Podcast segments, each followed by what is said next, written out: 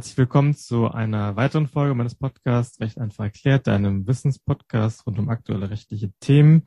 Mein Name ist Pierre Wittmann und ähm, Stan ist auch in dieser Folge mein Gast. Äh, dies wird die vierte Folge der Podcast-Staffel zum kleinen einmal eins des Markenrechts.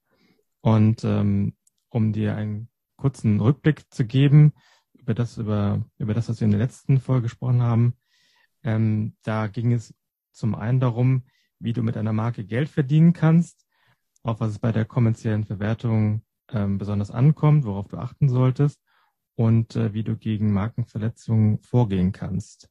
Lasst uns nun mal ähm, dann über einen weiteren wichtigen Grundsatz des Markenrechts sprechen, und zwar über den sogenannten Erschöpfungsgrundsatz. Was äh, versteht das Markenrecht unter diesem Erschöpfungsgrundsatz? Der Erschöpfungsgrundsatz besagt, dass wenn ein Produkt auf den Markt gebracht wurde mit ähm, Wissen und Wollen des Markeninhabers, dass dann gegen den weiteren Vertrieb dieses Produkts nicht mehr vorgegangen werden kann. Das ist irgendwie auch äh, etwas, wovon jeder erstmal ausgeht, ähm, aber was geregelt werden muss, weil es, es ergibt sich sagen aus dem übrigen Gesetz nicht so selbstverständlich. Und es gilt allerdings immer auch nur in Bezug auf den jeweiligen Markt, auf den das Produkt gebracht wurde. Das heißt, ich kann ähm, beispielsweise einen Turnschuh, der in den USA auf den Markt gebracht wurde, ähm, nicht einfach einführen nach äh, Deutschland und in Deutschland vertreiben, ohne Zustimmung des Markeninhabers. Also selbst wenn eine identische Marke in Deutschland benutzt wird, dann ist dieser konkrete Schuh, der in den USA ähm, auf den Markt gebracht wurde, nur in den USA mit dieser Marke erschöpft, aber nicht in Deutschland. Also wenn jetzt beispielsweise äh, ich jetzt auf meiner nächsten USA-Reise einen Adidas-Schuh in New York kaufe äh, und oder also gut als Privatperson ist es eh nicht relevant, aber wenn ich das jetzt als ähm, äh, angenommen, ich wäre ein Händ Turnschuhhändler und ich kaufe jetzt eine Palette Adidas Turnschuhe in den USA, dann könnte Adidas tatsächlich dagegen vorgehen, wenn ich in Deutschland äh, diese Adidas-Schuhe einführe und in Deutschland vertreiben will, weil ähm, eben das Markenrecht äh, nicht erschöpft ist für Deutschland, weil diese konkreten Schuhe von Adidas nie in Deutschland auf den Markt gebracht wurden. Okay, dann kommen wir zu einem weiteren wichtigen Thema und zwar der Markenlöschung. Wie kann ich ähm, meine Marke löschen lassen? Also die eigene Marke kann man ähm, relativ einfach löschen, indem man auf sie verzichtet. Das macht aber nur Sinn äh, im Rahmen von Vergleichsverhandlungen. Also wenn man angegriffen wurde von den Inhabern älterer Marken und ähm, das Ganze erscheint aussichtslos oder man hat äh, einen wie auch immer insgesamt sinnvollen Deal gefunden, dann kann man auf die Marke verzichten. Man kann aber natürlich auch, ähm, das ist interessanter, aus verletzten Sicht andere Marken löschen lassen, indem man äh, auf die äh, Zustimmung zur Löschung der Marke klagt was dann eben auch vom Zivilgericht äh, erfolgen kann.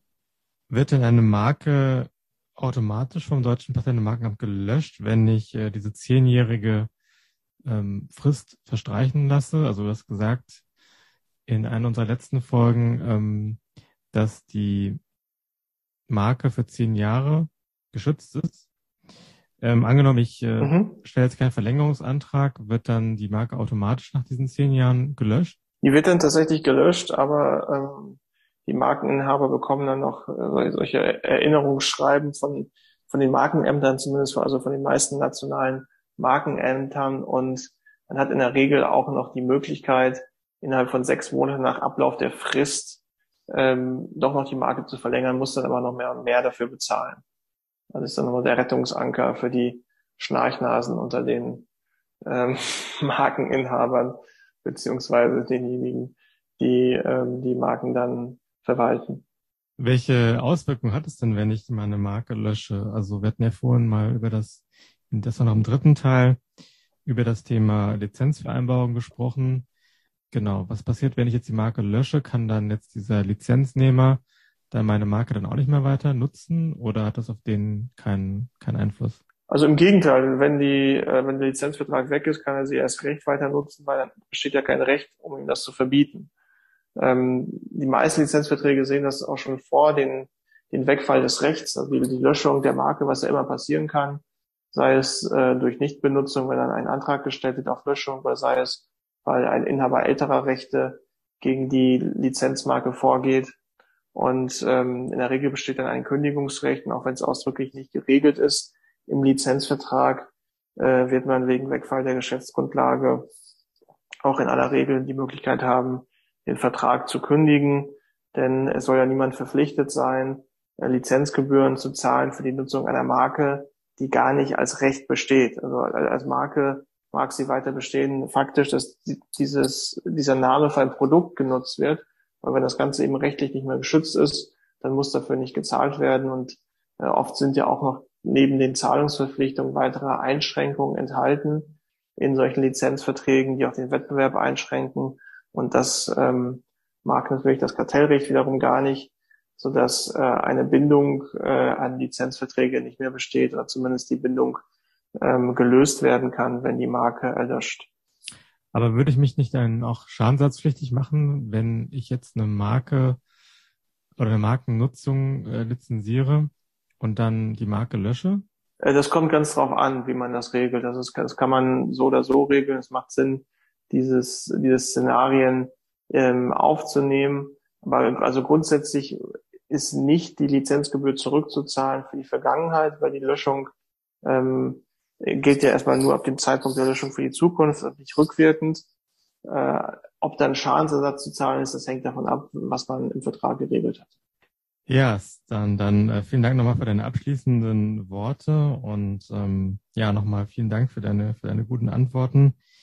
Wenn dir, liebe Zuhörer, lieber Zuhörer, die Podcast-Staffel gefallen hat, dann würde ich mich äh, darüber freuen, wenn du ähm, ähm, mir eine gute Bewertung hinterlässt. Äh, auf Spotify kannst du ja mittlerweile auch schon Sterne vergeben. Bei Apple Podcasts gibt es diese Funktionalität schon länger. Und ähm, würde mich darüber freuen, wenn du meinen Podcast in deinem Netzwerk teilst, äh, deinen Freunden und Bekannten weitererzählst und ähm, gerne auch äh, Stan und mir auf LinkedIn Feedback gibst, äh, wie dir das Ganze gefallen hat und ähm, was du dir vielleicht noch für die Zukunft gerne wünschst. Und ähm, natürlich würde ich mich auch darüber freuen, wenn du beim nächsten Mal wieder einschaltest.